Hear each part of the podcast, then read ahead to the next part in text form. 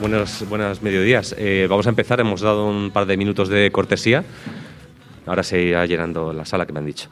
Eh, bueno, soy Pablo Romero, eh, me ha tocado moderar esta mesa sobre periodismo y podcast. Voy a poner primero una norma, es el- esta mesa va a ser una mesa de diálogo, de discusión, con lo cual estéis invitadísimos a hacer preguntas. Lo que pasa es que como yo soy el dictador, tengo un eh, cronómetro y va a haber solamente 25 segundos para cada pregunta. O sea, que no quiero preguntas ponencia. Eh, mm, podéis contar vuestra vida lo que queráis, pero tenéis 25 segundos. A los 25 segundos se corta y que conteste quien tenga que contestar. ¿De acuerdo? Y así todo el mundo participa, porque si no es un rollo. Eh, yo me voy a aplicar el cuento y voy a presentar a la, mesa de forma muy cortita. ¿vale? Luego, si tenéis más dudas, tenéis 25 segundos cada uno para, para preguntar dudas. Y voy a empezar pues, con Raquel por ejemplo, Raquel Jerique, que es eh, redactora jefe de investigación del diario, del diario.es, y bueno, eh, probablemente todo el mundo la conozca porque eh, es una periodista de investigación de primera línea y fue la que bueno, nos libró de Cifuentes en la Comunidad de Madrid con su trabajo espectacular. Y ese trabajo también ha cristalizado en un podcast que, si no habéis escuchado, de verdad tenéis que escucharlo, está en el diario.es, que explica los entresijos de cómo una investigación de más de un año eh, condujo a, que nos cambiara por completo el, el gobierno, la Comunidad de Madrid, que para eso está el periodismo de vez en cuando, ¿no? para, para mejorar nuestras vidas. Eh, luego, eh, Roberto Castañares es eh, un veterano maestro de la radio que has, eh, has estado en todos los saraos, desde los Juegos Olímpicos del 92 hasta ahora. Y, y, bueno, ahora lleva el departamento de radio, ¿no? de F Radio. F Radio. Es periodista de agencia, con lo cual. eh, Anónimo. anónimo, pero son los que más curran. Lo digo porque ahí tenéis un filón para preguntar. Yo, desde luego, preguntaría mucho. Aquí, que es un maestro, este lo sabe todo sobre el periodismo. Diego, Diego Moreno, eh, está en ABC, dice que comenzó trasnochando, no sé, nos ha contado que comenzó trasnochando en ABC, a saber lo que significa eso. Y ahora está llevando, bueno. claro, eh, tiene, pues, tienes una trayectoria de, de- en ABC.es, ¿no? en, el, en el digital, y ahora estás llevando la parte de podcast ¿no? de, de, mm, de ABC.es. También nos puede explicar cómo se hace eso en un periódico de una tradición centenaria como el ABC, ¿no? cómo ha, cómo ha caído eso en una redacción que es un poco pues, joven, pero la cabecera es viejuna. Y luego Nuria Har, que es eh, codirectora de los podcasts de, de 5W, eh, esa revista increíble, increíble, es una revista maravillosa mensual que ¡guau! O sea, se- lo ocurra muchísimo, viene en formato de libro, con su lomo, es maravilloso. Y que, bueno, pues eh, también ha apostado por este formato. Entonces, eh, yo me voy a aplicar el cuento, 25 segundos eh, mis preguntas y voy a ir como a machete. Yo no os voy a preguntar directamente a cada uno. Yo voy a lanzar mi pregunta y eh, si os veo como con dudas, y os señalaré random. Porque creo que todos vosotros podréis contestar a esas preguntas. La primera es eh, la pregunta que nos hemos hecho muchos, mucho todos. Eh, ¿Qué es mejor, producción propia o comprar los productos fuera? Es decir, ¿qué es mejor, hacerlo vosotros o venir a un sitio como este y pescar podcasters para que, para que os lo hagan? Bueno, si quieres te, te contesto yo. Abro, Agencias, abro, abro, abro las intervenciones. Y además desde una perspectiva que es la, la de la agencia, nosotros hacemos eh, información y hacemos, eh, en EFE hacemos información para los periódicos, para los medios. Ese es nuestro, ese es nuestro mercado. Desde hace algo menos de tiempo ya estamos también eh, haciendo productos eh, finalistas, bueno, desde que apareció Internet, realmente, ¿no? Y a hacer eh, páginas web. Pero en lo que hacemos en, en EFE y en el departamento de radio de, de EFE, y por contestar a tu pregunta directamente, em, para mí las dos cosas son válidas. Nosotros hacemos, eh, vamos a ver, eh, hacemos contenidos. Ahora, una de las novedades de este año es que hacemos contenidos específicos, podcast nativos que van a los clientes, a, a los medios, como, como podcast, igual que en, en soporte audio, igual que va en soporte texto, en soporte foto, en soporte vídeo. ¿Os los piden o vosotros los generáis y Los los estamos ofrecéis? generando nosotros. Vale. ¿eh? Es un trabajo es interesante. que bueno, eh, se ha empezado a hacer ahora, de grandes reportajes, eh, temas muy trabajados, que se eh, generalmente hasta ahora son todos de internacional. ¿eh? Y bueno, pues eh, al final lo que hacemos es ofrecer a los medios todo el abanico. Pero la historia de, de, EFE y del podcast viene a través de, lo que es la radio, de la programación para radio y los programas que hacíamos o que seguimos haciendo para las emisoras que tienen nuestros servicios, pues esos fueron los primeros que empezamos a, a poner como, como podcast, porque, y de esos programas pues unos eh, los producimos nosotros directamente en EFE eh, y otros eh, son producción externa, los que producimos. Y en ambos casos tengo que decirte que la experiencia es muy buena, con lo cual para mí tanto, tanto una cosa como otra es válida. por ejemplo, vosotros buscáis podcasters. Nosotros lo que hacemos todos en, en casa. Bueno, hay uno que compartimos con Vocento Lab, que también es casa. Entonces lo hace Elena Gómez y, y lo coordinamos desde desde la redacción y desde Vocento Lab, bueno, es la mitad del mundo. Los demás, todos en, todos en la redacción de ABC, en contacto con los periodistas de ABC, todos están hechos por periodistas. Mm. Incluyo también las noticias de ABC, que es el boletín diario que, emitimos bueno, todos los días y en todas las plataformas. Y yo, de momento, apuesto por, por casa. Producción propia, ¿no? Nosotros elegimos una productora externa, Animal Maker, y yo creo que fue un acierto, porque por una parte nosotros en el diario.es sabíamos mejor que nadie lo que había pasado con el caso Cifuentes, cómo lo habíamos vivido, los horarios que teníamos, las cosas que nos pasaron, ¿no? Pero no sabíamos hacer podcast. Y creo que fue una alianza en este caso buenísima, ¿no? porque además encontramos a, a Animal Maker y a Álvaro de Cózar, que fue quien hizo el guion, que además le apasionaba esta historia, más que a mí, ¿no? Yo recuerdo que a veces hablábamos y, me, y yo le decía, pero esto, si esto ya lo sabe todo el mundo y tal, que no, que no hazme caso, que va a interesar y yo, pero si esto ya lo he contado mil veces y tal. Pero esa, esa visión externa que tenía él de la historia como oyente, ¿no? que, que, quería saber pues, eh, cómo nos llegó los papeles, o hasta qué hora nos quedamos la primera noche, o quién puso el titular. ¿no? Estas cosas de curiosidad periodística que él tiene me permitieron a mí revivir esa historia de nuevas y hacerlo con gente que realmente sabía contar una historia. Yo sabía contar el caso Cifuentes, pero yo no sabía contar la historia sobre el caso Cifuentes. ¿no? Y en ese sentido, en mi caso, el, que fuera una productora externa, pero que además encajáramos en nuestra idea del periodismo, en nuestra idea de la historia, creo que fue una simbiosis muy buena. Súper interesante. Mm. En nuestro caso, en Revista 5W, eh, también el podcast es producción propia. Raúl Flores y yo estamos en la parte de radio, no estamos en el día a día de, la revista, ¿no? pero sí que una vez al mes hacemos eh, este podcast para 5W, muy en consonancia con la revista, con las 5W, si conocéis eh, la revista sabréis que hay el why, el when, el where, el who, el what, el how, y todo esto se refleja también en el podcast. Y sí que es verdad que la revista ahora me has hecho pensar, está abierta a colaboraciones con periodistas que están en terreno, que escriben crónicas, o con fotoperiodistas que mandan su reportaje fotográfico, pero sí que es cierto que nunca hemos recibido una propuesta de audio, de decir, eh, mira, yo estoy en eh, Guatemala o en Brasil y os propongo este tema. O sea que aquí lo lanzo. Ya sabía yo que era una pregunta buena. Oye, eh, pregunto también, ¿cuánto se tarda en crear un podcast. Es decir, eh, estamos hablando de podcast informativos, estamos hablando de podcast eh, que tienen mucho que ver con el periodismo. Eh, algunos se crean desde el periodismo, otros se crean aprovechando una historia y se convierten en otra cosa que complemente esa historia o incluso una historia independiente, ¿no? que cuenta una metahistoria. ¿Cuánto se tarda en crearlo? Y estoy hablando desde que sale la idea hasta que planteas la estructura, el guion, producción, improvisación.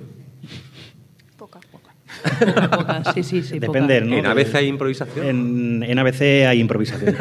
hay Lo sabía. Mucha improvisación. En algunos, en otros hay claro. muchísimo trabajo. Pero por el tema de la información, porque vosotros estáis sacáis podcasts, por ejemplo, eh, dailies y tal, que... El boletín diario, pues efectivamente no puede llevar dos días porque si no, no llegamos. En los demás, bueno, eh, hay unos muy elaborados, muy guionizados, hay otros menos y hay otros nada porque simplemente es una conversación, una entrevista en la que, por ejemplo, el nuevo podcast de, de Bienestar que hemos sacado esta semana es una entrevista. Entonces sí hay que trabajarse la entrevista antes. Pero eh, eh, no, no, pero que, que, se trabaja, o sea, es simplemente preparar las preguntas, simplemente entre comillas. Claro, a mí me interesa también, eh, porque aquí hay mucho podcaster también que hace podcasts bastante currados, bastante trabajados, ¿no? Los que se hacen en medios trabajados currados, aproximadamente, y lo más, lo más corto que podáis, ¿cuánto se tarda? Te puedo decir, por la parte, y de lo que te digo de estos, eh, estos podcasts que estamos haciendo últimamente en EFE, que son, ya te digo, eh, grandes reportajes que van en todos los soportes y nos llega. Nosotros en radio no hacemos el trabajo de campo, es decir, ese trabajo le recogemos, le ha hecho otros compañeros eh, allá donde están, y nosotros lo que hacemos es recoger ese trabajo y hacer un guion para, para, para, para podcast, un guion para audio. Eso nos lleva tiempo. Nos lleva tiempo también porque mm, no podemos dedicarle el tiempo que nos gustaría dedicarle eh, diariamente, que alguien se dedique a trabajar solamente eso durante unos días. Con lo cual, aparte de hacer pues, informativos, que es la base que hacemos nosotros para las emisoras de radio y lo que más nos, eh, nos ocupa, pues eh, hacemos esas otras historias en, en F y lleva el tiempo de que alguien que pueda estar con ello, pues a lo mejor se tira una semana o dos. Y luego tenemos un trabajo que para mí es muy importante, que es el de los técnicos de sonido, la realización eh, sonora, eh, que bueno, pues eh, ahí también es importante cómo lo sonorizas, qué músicas eliges, y eso también pues requiere su tiempo, con lo cual, te digo, mínimo entre una y dos semanas. Para Yo hacer nunca eso. he contado las horas, la verdad. si contase las horas, yo creo que me caería de culo porque son muchísimas realmente las horas que dedicamos al podcast, porque al final, como tú decías, ¿no? Eh, normalmente, o, hay muchos podcasts, seguro que aquí también, que están muy currados y yo creo que al final son un trabajo de artesanía. ¿no?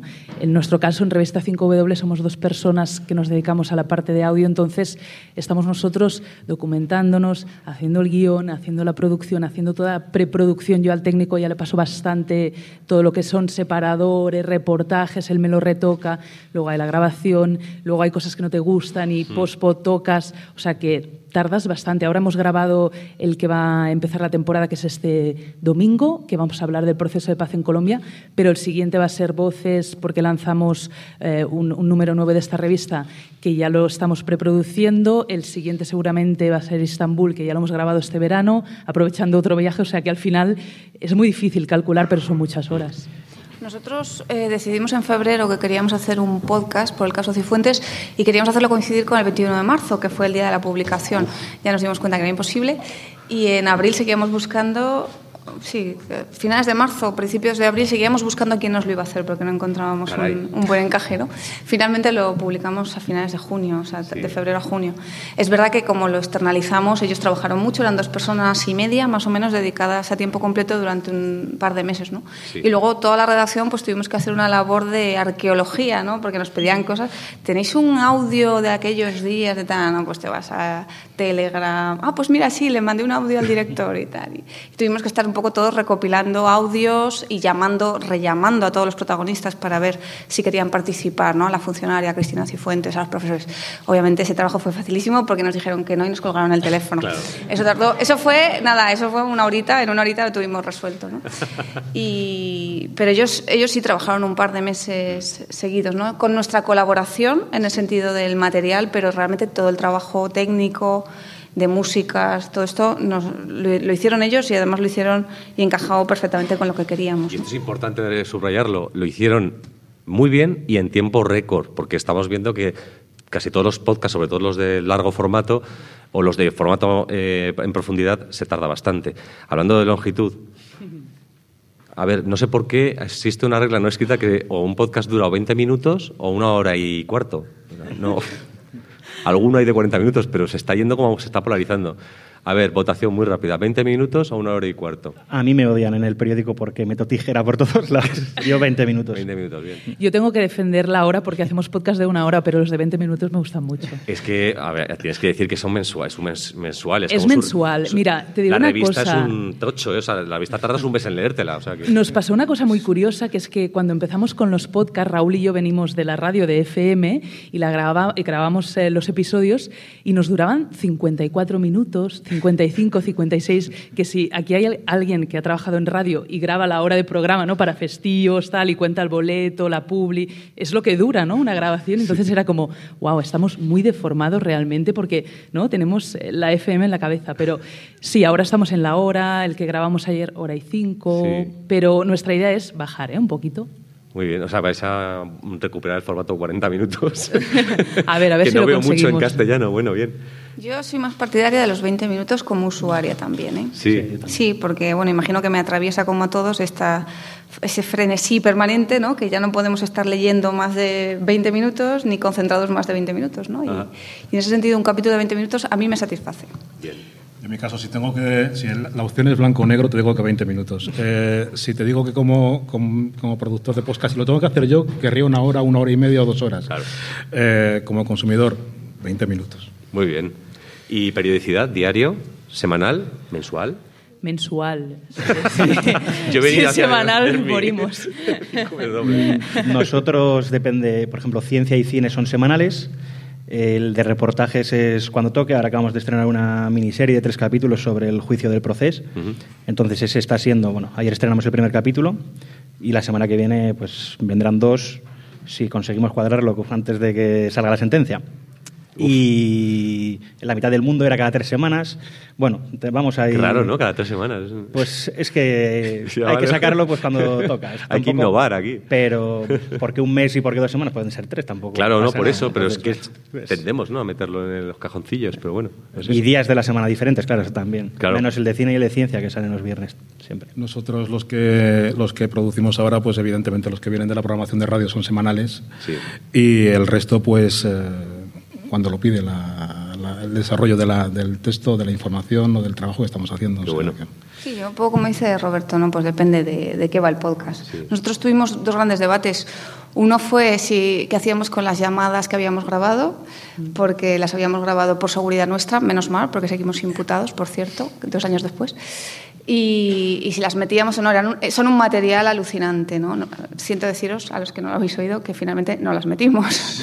Pero es un material alucinante y tuvimos un gran debate con eso. Y el otro gran debate fue si lo lanzábamos todo seguido o semanal. Yo creo que con un caso como este, ¿no? que no es una serie que te deja enganchadísimo o no es algo que tiene un desarrollo, decidimos realmente, fíjate, ni semanal, lo lanzamos todo junto, los capítulos enteros y, y se consumió pues cada uno como quiso, ¿no? Todo de golpe o... A mí me tuvo enganchadísima, ¿eh? que decías, ¿no? Sí. Mm, Yo me recuerdo, la- me lo bajé la semana pasada porque lo tenía súper pendiente y digo, ya tengo la excusa porque tengo que venir a- aquí a Podcast Days y me lo escuché en una tarde, uno detrás de otro. Ah, pues mira, genial. Es que ¿Ves? eso te- Hay que dejarlo al libre Sí, esto- gusto. Eso- Va- Vamos, es la gracia, ¿no? Que podemos Claro. elegir cuándo y dónde escucharlo. Sí, pero la, la gran. eh, yo os preguntaba esto porque muchas grandes historias que se publican en medios, sobre todo en medios, es que estamos hablando aquí de periodismo todo el rato, es medios. Eh, no sé por qué los editores, y esto también os lo cuento a vosotros porque yo lo he sufrido, están obsesionados con, bueno, vamos a sacar capítulos uno al día o cada, uno cada jueves, o lo- pero ¿por qué no lo sacas todo junto? Si al final es como Netflix. Claro. ¿no? A veces O sea, porque no están hechos todavía los siguientes. Otra gran pregunta para, para que la quieras recoger al público, para que le veréis ahí al pobre. Eh, y ya la última pregunta que hago. ¿Con qué acompañamos a un podcast? Es decir, ¿es conveniente soltarlo a la criatura, a la buena de Dios en las plataformas? Con vino, ¿no? Eh, ¿Con vino y sustancias? ¿O, o- recomendáis, por ejemplo, que tenga que sea una experiencia que dicen ahora los cursistas media, ¿no? que, que tenga como vídeo y fuegos artificiales y mucho enlace y tal? ¿O quizá un poco de contexto también? Es decir, que, ¿dónde, está, ¿dónde está el equilibrio ahí? ¿no? Y si, si estáis a favor de eso o estáis a favor de, oye, soltamos el audio y quien quiera que me escuche. También en nuestro caso eh, depende del podcast que sea. Por ejemplo, la mitad del mundo sí que iba acompañada de, de contexto, de texto, de noticia. Y, por ejemplo, el- una charla de cine no, porque es al fin y al cabo un repaso a la cartelera semanal. Claro. Que aprovechamos las piezas de cada semana en la que, pues yo qué sé, si entrevistamos a Joaquín Phoenix esta semana, pues eh, metemos el programa de esta semana. Pero va solo, va suelto, va a todas las plataformas y, eh, bueno, creemos que, que así llega bien. Qué guay.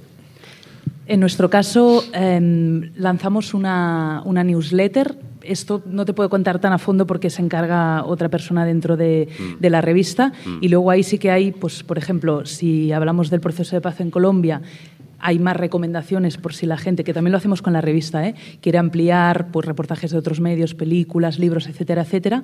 Y ahora lo que hemos hecho también, que es nuevo de esta semana, os invito a todos a que entréis en Twitter y sigáis Podcast 5W, porque veíamos que en redes sociales había mucho chup chup, eh, no sé si esto se dice en castellano, me sale en catalán, perdón. mucho jugo, mucho.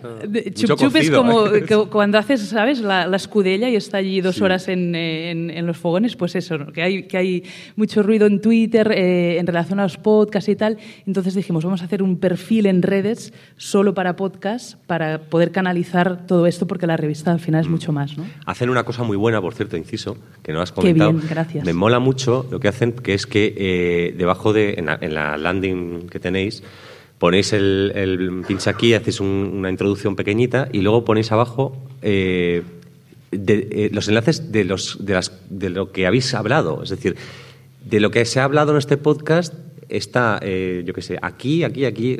lo que ha dicho fulanita, se puede encontrar más información aquí. Es decir, ellos Evidentemente, si yo lo escucho en el móvil no voy a ir a pinchar. No, claro, claro. Pero no está mal. O sea, decir que ahí tenéis un, fondo documental.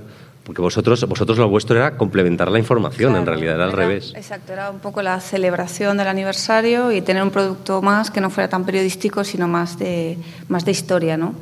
Y bueno, lo hicimos el paquete básico, pues, redes, un pequeño vídeo para redes, estas cosas, ¿no? Y sí que no sé, ah, no, al final no. También tuvimos un debate sobre si meter el making of o algunas partes que habían quedado fuera y tal, que yo eso siempre, también en tele, ¿no? Me parece siempre interesante, porque cuando construyes una historia, aunque parezca que es muy natural, ¿no? Que yo empecé a hablar y acabé y hablé súper bien sin equivocarme, y luego después de mí habló otro, claro, obviamente está muy construido, ¿no? Y dar una pista al final o un pequeño guiño de cómo se ha construido eso, o qué errores hubo, o qué bromas, o qué...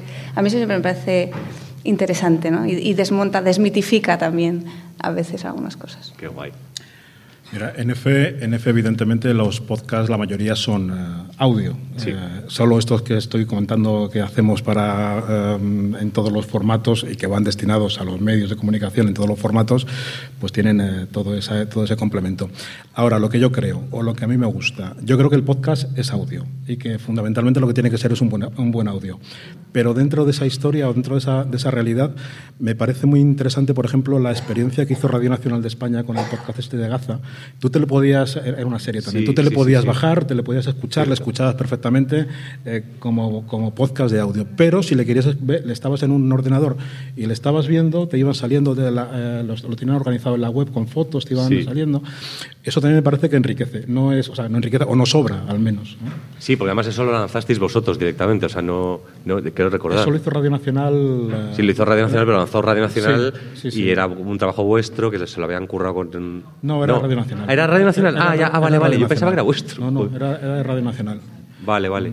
Joder, qué bueno. No, estaba muy bien. Eh, bueno, pues yo ya me callo. Eh, soy el dueño del tiempo ahora y soy implacable. Así que, eh, quien quiere. 26 segundos os voy a dar, venga. sonará una bocina de coche antiguo. Así que si alguien quiere preguntar, esto es vuestro turno. breadle esa pregunta. Porque yo creo que merece la pena. Tenemos aquí una mesa de lujo. A ver, allí, la primera que levanta la mano, por favor. Sí, vale, vale. No tengo boli, o sea que recordádmelo porque... siempre de, Oh, perdona, perdón, lo siento.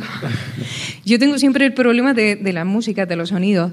Dentro del podcast, eh, ¿vosotros cómo lo hacéis? ¿Tenéis que pagar una tasa a las GAE? ¿No tenéis? Esto me interesa mucho, así que si podíais, eh, en fin, desarrollarlo un poco, gracias. Oh, qué bueno. Muy buena pregunta porque yo creo que me, ha basado, no, Perdón. No, porque esto lo hemos discutido mucho en la revista, porque hay que hacerlo bien, si no te puedes meter en, un lío. Nosotros ahora lo que hacemos es tenemos un acuerdo con Conga Music, K-O-N-G-A, que están eh, en Barcelona también, como nosotros. Nosotros tenemos la sede en Barcelona y ellos hace 20 años que tienen una discoteca espectacular con un montón de sintonías, un motor de búsqueda muy bueno y hacen acuerdos comerciales en función del producto que tengan. Entonces hace tres años que trabajamos con ellos y estamos eh, muy contentos, la verdad. Nosotros, música sin derechos, no, no nos la jugamos. Mm. en, en todos, o sea, en cualquiera. Igual, y además utilizamos, tiramos de, librería y de, que, tiene F, que compra F. Eh, ya le estaba recordando uno que hicimos eh, antes del verano mm, pues, sobre el, eh, de Marruecos, una historia de Marruecos, y que con muchas dudas metimos una música que nos envió nuestro delegado en, en Marruecos, porque era el que había trabajado el, el reportaje porque era de un amigo suyo y no la cedía, con muchas dudas. Uy. Con muchas dudas. Sí, porque además del amigo que la crea, luego está el que la distribuye, el que Sí, están los instrumentos, están. Entonces, bueno, eh, más vale pecar. Sí, sí, no es de cierto. precavido, ¿no? O sea, si, yo- si puedo meter un inciso, porque es un tema que a nosotros nos preocupó mucho también en las, las tres muestras de mi padre, en mi podcast, era que eh, resulta que mi profe de inglés es músico. Y, y me dijo, mm, como vivió toda la historia y me veía encerrado investigando en casa, me dijo, te voy a componer un par de canciones. O sea, que puede salir la música de cualquier sitio, es una pasada. ¿eh? Pero sí, haced caso, siempre con derechos, si no os metéis en un problema. Creo que había habido una pregunta. Perdón, ¿puedo añadir algo, Pablo? Sí, sí, Porque claro. yo tengo una duda eh, con esto de las músicas. Una vez hablé con una gente que hace un podcast y, y yo escuchaba pues Lady Gagas, es decir, músicas muy conocidas, comerciales con derechos. Y yo les pregunté, ¿pero vosotros pagáis a SGAE cada tema que ponéis? ¿Cómo lo hacéis? Y me dijeron, no sé si hay alguien de Evox igual, o alguien sabe cómo funciona y lo puede esclarecer, pero ellos decían que cuando tú cuelgas tu podcast en Evox, representa que Evox ya paga una tarifa SGAE y estás cubierto. Pero claro, ahora hay muchas más plataformas y esta gente también estaba en Spotify, en Apple Podcast, entonces no sé cómo funciona. Igual alguien, ¿Alguien tiene de la, en el la solución. que nos ¿Algún saque médico? ¿Alguien de esta duda? ¿Algún médico en la sala? No, pues. Bueno, es no una sé. buena pregunta para luego, cuando venga alguien de, De de iVoox. iVoox. Eh, siguiente pregunta era allí. Bueno, eh, había- vamos primero por ese lado y luego te doy a ti, ¿vale? La palabra. Hola, una pregunta rápida. ¿Habéis notado que los podcasts atraen más a los lectores luego a vuestros medios como propuesta de valor y sobre todo para los que tenéis modelos de membresía o de donación? ¿Habéis notado que es una propuesta de valor que funciona? Para nosotros es que como fue ha sido una incursión única, no, pues mm, tampoco estaba hecho para eso. Es verdad que los socios lo valoraron mucho, algunos incluso subieron la cuota, pero desde luego no ni lo hicimos por eso ni, ni ha funcionado para eso. ¿no? No, no nos ha reportado socios, te reporta pues quizá más visibilidad, repercusión o recuerda un tema para la gente que se le había olvidado, en fin pero no, en nuestro caso no fue un objetivo comercial. Yo creo que si es un contenido, sobre todo para los que tenemos socios que pagan, si fuera algo quizá, bueno, lo sabrás mejor, pero si fuera algo más habitual o si fuera una línea de negocio, seguramente se valoraría, ¿no? Imagino. A nosotros, yo creo que, que al revés. Se nos ha acercado público nuevo porque, al fin y al cabo, a veces es un periódico de 1903 que está empezando a hacer podcast y, bueno, ha tenido siempre una línea editorial marcada, pero el contenido de los podcasts es demasiado moderno, yo creo, para, para lo que es ABC. Entonces, se nos acerca gente nueva que dice, vamos, me han llegado a preguntar, joder, ¿cómo es que ABC hace un podcast sobre feminismo? Y digo yo, pero bueno, ¿pero por qué no lo va a hacer? O sea, es un- una duda que, que- o sea, yo me, me la planteo y digo, ostras, que me pregunten esto. Y, y creo que es un producto espectacular que, que atrae gente nueva. A nosotros nos ha pasado un poco como Diego. Hay gente que es muy oyente de podcast, que igual no es consumidora de información internacional, que es a lo que se dedica 5W. Entonces, el podcast ha traído nueva gente a revista 5W y en eso, pues sí que lo, lo hemos notado. Gente, de- eh, eh, ¿habéis notado, por ejemplo, que se consume fuera? ¿Tenéis eso medido? Porque vosotros tenéis, como tenéis una vocación internacional, eh, por ejemplo, de Iberoamérica. Tengo datos, porque digo, como los Me pregunte, no mucho. me lo sé. Pero te voy a decir que, eh, no, no, la mayoría de, de escuchas provienen de España Ajá. y luego sí que nos sale Argentina, Colombia, México, Perú, Chile. Es decir, el mercado latinoamericano, no compartir lengua, eso está súper bien porque al final te, te amplía el público, ¿no? También decir, como decía Raquel, que 5W al, al final existe gracias a los socios. Ya somos más de 3.000 personas y el 85% de, de toda la inversión proviene de la cuota que paga el socio anualmente y de la venta de papel, aunque parezca mentira. O sea que Caray. gracias, socios. De nada. Mira, en F, esta parte última que os he contado de no la tenemos ahora medida porque, bueno, además, eh, una, otra cosa que ha cambiado en F en los últimos meses es la plataforma de distribución de contenidos, el llamado F Servicios, que a lo mejor alguien conoce. Em, bueno, eh, y eso como va directamente a los medios, eh, pues, bueno, se ha cambiado y la, la, la, diferencia es que antes el producto de audio solo, solamente lo veían los clientes ya de audio y ahora mm, supuestamente, porque todavía estamos empezando, el, producto audio lo verá el, todos los clientes, sean de texto, ah. de vídeo, de, lo que sea. ¿no? Claro, la distribución es mayor. O sea, que la distribución de entrada es mayor. O sea, sí, sí. Esperáis que llegue más. Esperemos, que tenga más aceptación. Luego, lo que sí tenemos medido, lo que sí vemos, evidentemente, en los programas en, formato podcast que tenemos colgados en iVoox desde hace muchos años, bueno, pues a veces llama la atención eh, los lugares desde tan estrambóticos desde que, desde que tienen, donde lo han pinchado y lo han oído. ¿no? Pero eso es curioso siempre. A ver, hay una pregunta allí. Eh, no, bueno. Es que arriba. Eh, no, no, vale, venga. Eh, yo quería preguntarle a Raquel si se han planteado alguna vez hacer un podcast de alguna forma más, eh, darle más continuidad, que no fuera solo una experiencia única, como comentabas. Y a los otros tres quería preguntarles si, si merece más la pena o les rentabiliza más el tener el podcast en sus páginas web o en las plataformas. ¿Qué, dicen, eh, no sé, vuestros jefes ¿no? de eso, de, de tener el podcast dentro de la página web o lanzarlo a plataformas? Bueno, a mí me gustaría, la verdad, hacer podcast. Incluso me gustaría a mí aprender a hacer podcast, ¿no? Porque me gusta, me gusta como oyente y, y, luego la experiencia de hacerlo. Y bueno, me parece un formato interesante para que, el, que creo que, para los que decían que la radio había muerto y tal, ¿no? Bueno, yo creo que sí que hay vida. Lo que pasa es que uno también tiene que saber dónde pone sus recursos. En nuestro caso, pues no somos una gran multinacional ni una gran compañía, ¿no? Somos un medio bastante humilde y yo creo que eh, las condiciones que estamos ahora no nos podemos permitir un gran despliegue de podcast como nos gustaría hacerlos, que es bien o entre bien y muy bien, ¿no? Eh, pues sí, podemos intentar, y se ha hablado a veces, pues cuando uno hace una entrevista a alguien, pues ahora no lo tenemos mentalmente asimilado, que ese audio se puede colgar, editar un poco y colgar, ¿no? Eso ya es un audio que podríamos tener.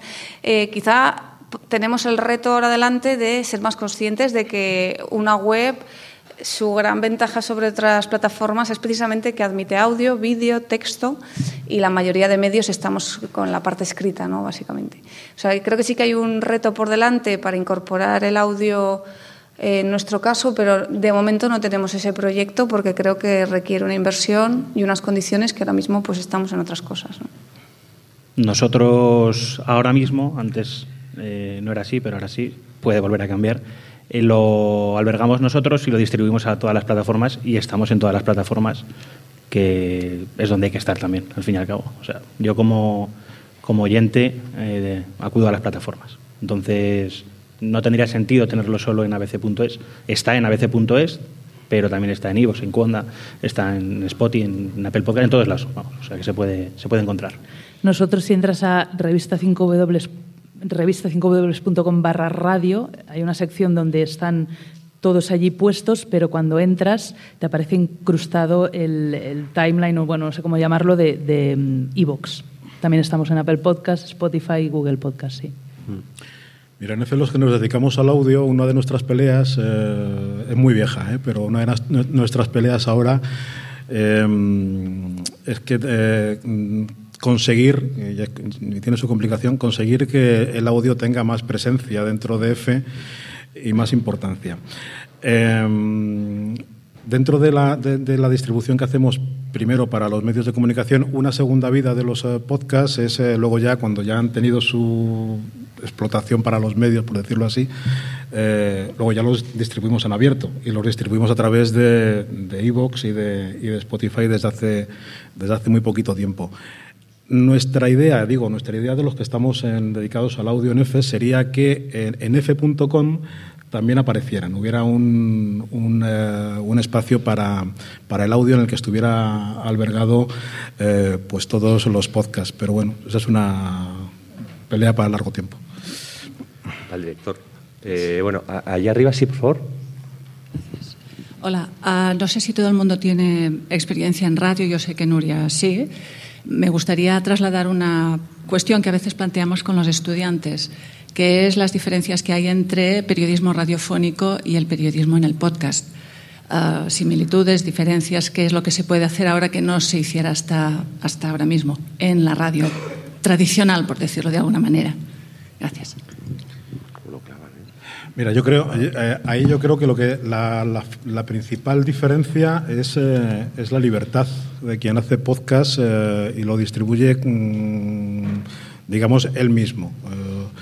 quiero decir, si tú vienes a, a, a mí o vienes a F y me ofreces algo, lo primero que tienes que hacer es convencer a un tipo como yo de que eso está bien o está mal, yo tengo que verlo o no verlo. Y luego eso además hay que adecuarlo a una, a una forma de, de, hacer las cosas que es el estilo F, que bueno, pues eh, F por sí mismo es todo muy, muy iba a decir lineal, no es eso, es, eh, no, tiene ideología, es eh, una empresa del Estado.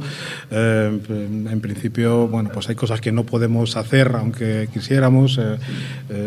tú en un podcast no podrías, no sé, pedir el voto para alguien en unas elecciones, por ejemplo.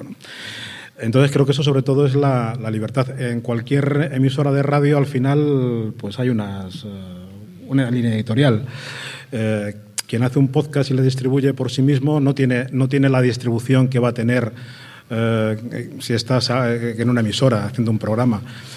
A lo mejor lo superas en algún momento, ¿no? pero de entrada no lo tienes. Eh, y lo que sí vas a tener es un, pues unas limitaciones que si lo haces por ti mismo no las tienes, esa libertad. En mi opinión, yo creo que las radios, bueno, ahora cada vez menos, pero se han centrado mucho en la hora informativa, ¿no? en las tertulias, la información, y yo creo que el podcast puede complementar eso, porque tiene una capacidad de desarrollo, de profundizar, de hacer reportajes, contar historias que no tendrían cabida en un informativo, pero sí tienen fuera. ¿no? Y me recuerda un poco cuando también las webs nos empeñamos en hacer informativos, ¿no? pero nos dimos cuenta que, bueno, también nos ayudó Facebook, ¿os acordáis? ¿no? que quería pagar por el vídeo y tal, parecía que el vídeo nos iba a hacer multimillonarios a todos y tal. Bueno, no ha sido así, Facebook se largó y dejó ahí las inversiones, ¿no?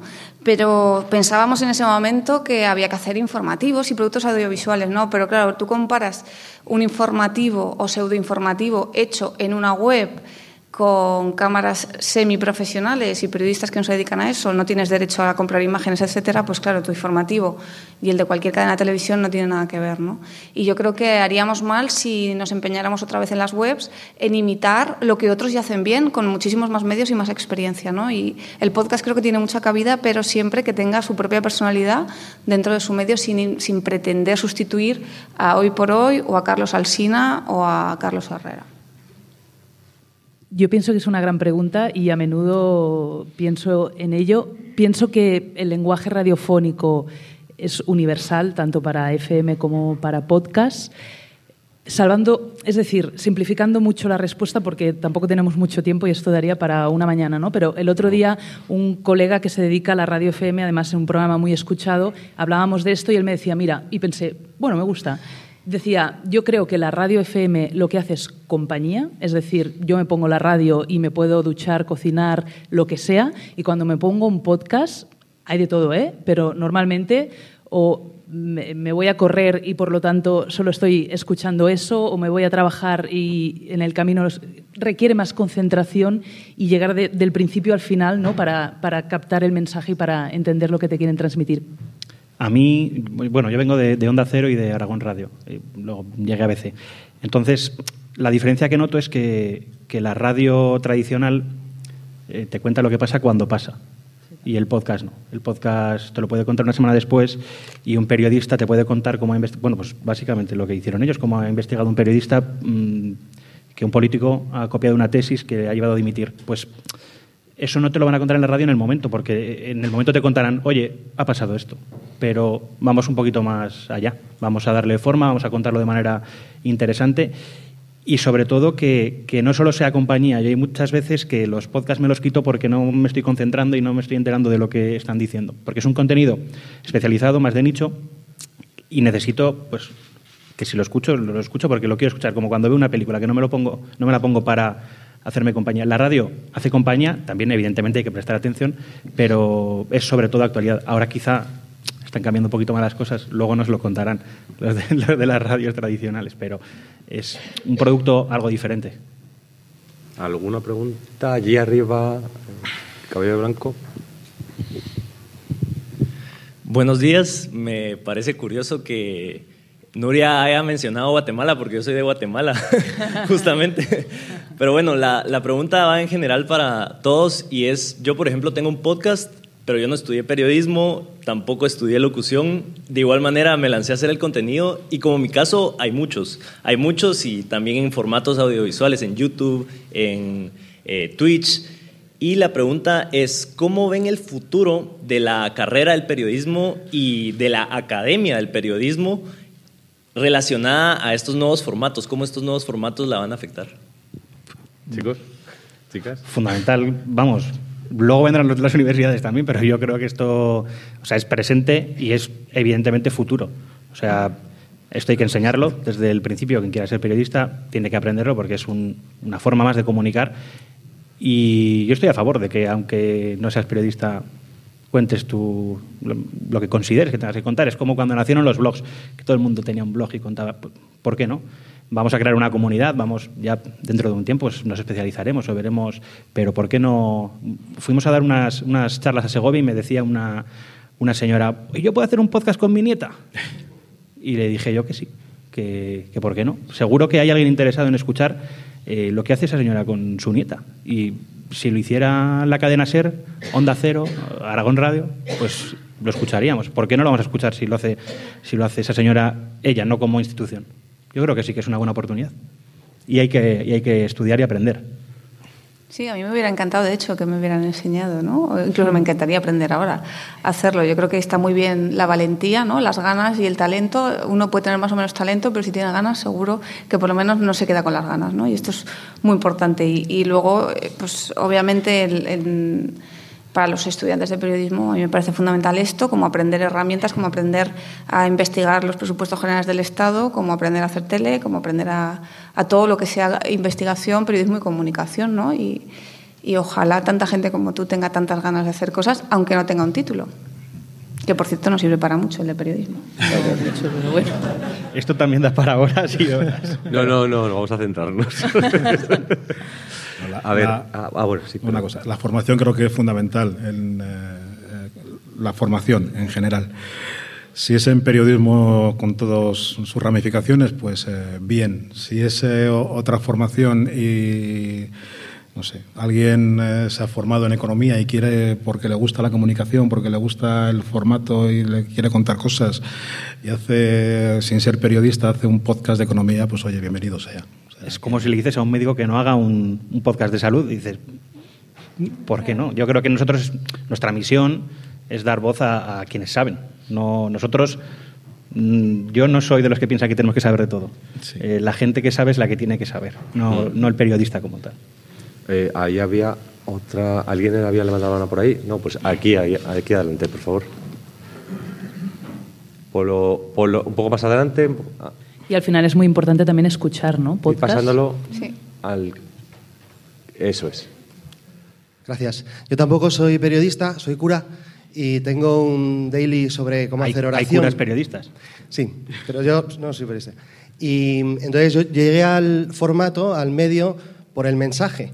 Entonces mi pregunta va no tanto por el medio, sino por el mensaje, ¿no? por las intenciones o las convicciones. ¿no? Y sería doble. Si sois conscientes hasta qué punto eh, mm, bueno, el contenido que hacéis puede influir en personas, eh, tanto en la creación de opinión como en las decisiones que toma, también la libertad que tenéis y si hay alguna convicción profunda que, que guíe vuestro, vuestra labor. Gracias.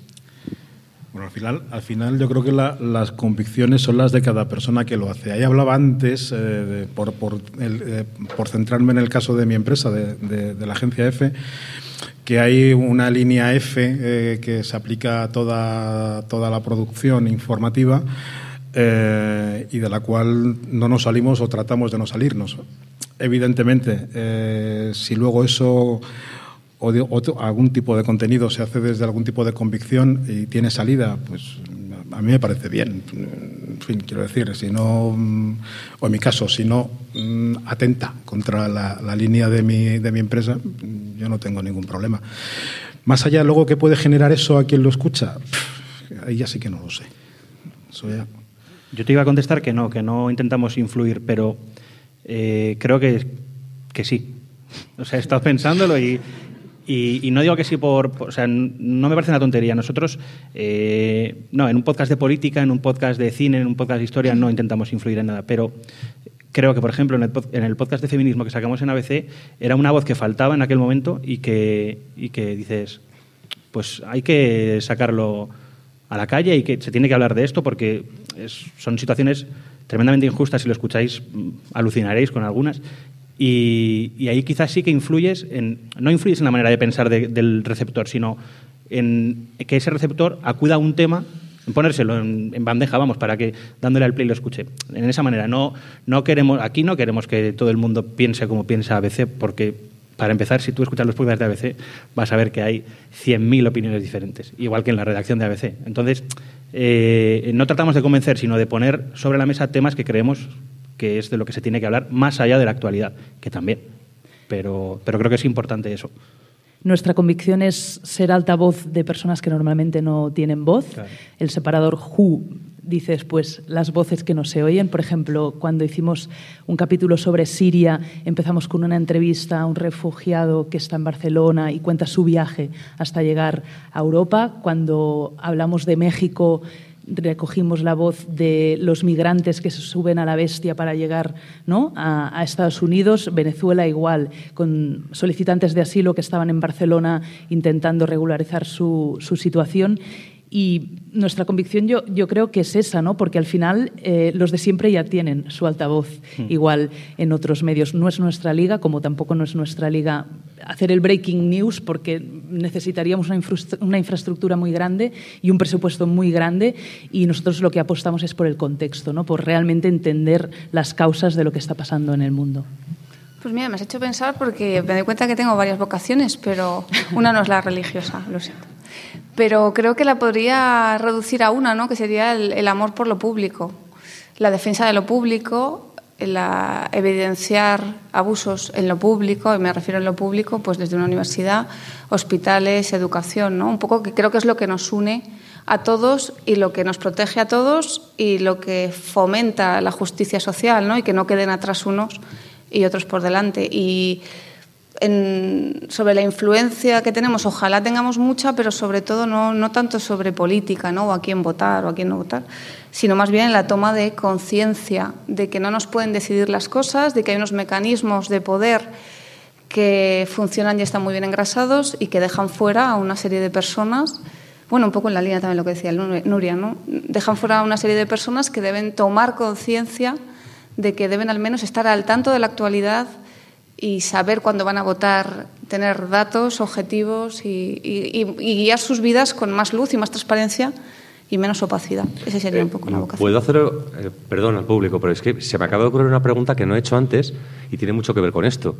No tanto con la ideología o con, la manera de influenciar, sino con el tono del, podcast informativo. Eh, ¿Qué preferimos? A, ¿Dónde nos, sentimos más cómodos eh, al hacer un podcast informativo? En el tono que estoy viendo que se ha puesto muy de moda, que es eh, contar una historia muy íntima, pero realmente es informativa, es periodística, pero con un formato muy íntimo de tú a tú estás escuchando, o más cercano a algo informativo puro y duro, como si fuera un reportaje, los reportajes hablados, estos que se hacían antes y tal, ¿no? Porque me parece a mí que, o sea, yo aquí igual no soy tan importante, pero yo es lo que escucho, sobre todo lo que se me queda son las historias más íntimas aunque me estén contando una barbaridad que está haciendo el Estado o que me estén contando... Eh, ¿no? Raquel es un buen, ejemplo, el podcast que sacasteis. Y el tuyo también. Sí, pero quería llegar ahí, pero estaba muy Lo digo yo, lo digo yo. Eh, es, a mí me llegó mucho más eh, los capítulos de tu podcast porque, porque es un caso muy enrevesado y muy largo y muy farragoso, hay muchísimos datos, y sin embargo parecía que me lo estabas contando, mm. dando un café. Y a lo mejor eso es un tono que, que, podríamos buscar, pero, pero, no sé por qué no se hace en grandes medios. Es decir, no se está haciendo, incluso en las radios, vuelcan los informativos como podcasts. Y sin embargo, quienes tienen los medios para hacer eso no lo están haciendo. Tú fíjate que al menos relacionado con el tono, ¿no? que es lo que estabas eh, preguntando, yo al menos la radio FM la escucho pues en el montón de aparatos que tengo por casa, ¿no? Eh, tengo una en la cocina, una en el comedor, una en el estudio, pero en cambio el podcast lo escucho con auriculares. Mm. Y yo creo que eso va relacionado con la intimidad o, ese tono más ¿no? que me interesa. Es decir, ya, he leído el reportaje Raquel. Me gusta que Raquel me cuente cómo vivió ese reportaje, lo mismo con el tuyo, ¿no? y yo creo que, que está bien, ¿no? Mm, reivindicar ese tono más, más intimista igual. Si nosotros hiciéramos podcast intimistas, solo los podríamos hacer de periodismo y de nuestras investigaciones. Y también queremos dar voz a cosas que pasan fuera del periódico. Por ejemplo, eh, hay un, tenemos un reportaje de una pareja de hombres franceses que tenían una relación, uno de ellos falleció y durante veintipico años su pareja estuvo escribiendo en un diario francés cartas de amor. Entonces, jolín, ¿por qué no lo vamos a contar? Porque no es de ABC, pues no, es una historia que es apasionante claro. y, que, y que escucharla, hostia, se te ponen los pelos de punta, la verdad, porque escuchas a, evidentemente, al que, al que está vivo, contarlo y, y, dices, joder. Te está hablando a ti, no está hablando, no, es, no, es, como los reportajes hablados que se hacían antiguamente, que, era, que eran como un informe semanal, ¿no? De, que están muy bien hechos y tal, pero que no eran tan... Pero a lo que voy es, exacto, te habla a ti, pero desde, o sea, desde fuera del periódico. No contamos algo que ha pasado dentro del periódico hacia afuera, sino que lo traemos y le damos voz, que creo que también, vamos, sí, sí, claro, claro, claro. Eh, eh, nos queda tiempo para una pregunta. Eh, a ver, ¿quién, A ver, ahí hay una persona que se está desgañitando. O bueno, podemos responder después fuera también, aunque no haya micrófonos. Sí, o sea, no, no, hay problema. con las ganas. Buenas. quería preguntaros si teníais una estrategia para el público en Latinoamérica y luego otra, que paguen los oyentes o que pague una empresa o un patrocinador el podcast. Pues buena pregunta. Estrategia como tal, eh, yo creo que los podcasts de ABC, evidentemente, quizás estén más centrados a España. Por, pues por fechas. Por ejemplo, una cartera de cine habla de los estrenos de España, no habla de los estrenos de otro país, pero los reportajes no, no tienen fronteras. O sea, quiero decir, es que no, o sea, yo, vamos, me encanta que nos escuche gente de fuera de España. De hecho, me parece tremendamente positivo. Y respecto a que pague el usuario, yo soy usuario y pago. Y, y que vienen patrocinados, pues mejor, porque si no tiene que pagar la gente. Pero es que si no le damos valor nosotros y no pagamos y no estamos suscritos a medios de comunicación, ¿cómo vamos a defender que no paguen por nuestro contenido? No podemos. Me da igual o sea, que sea una empresa quien pague o que sea el, usuario, pero si, si paga el usuario le estás dando un valor a, Jolín, es un esfuerzo que paguen por tu contenido, pues pagar por venir aquí.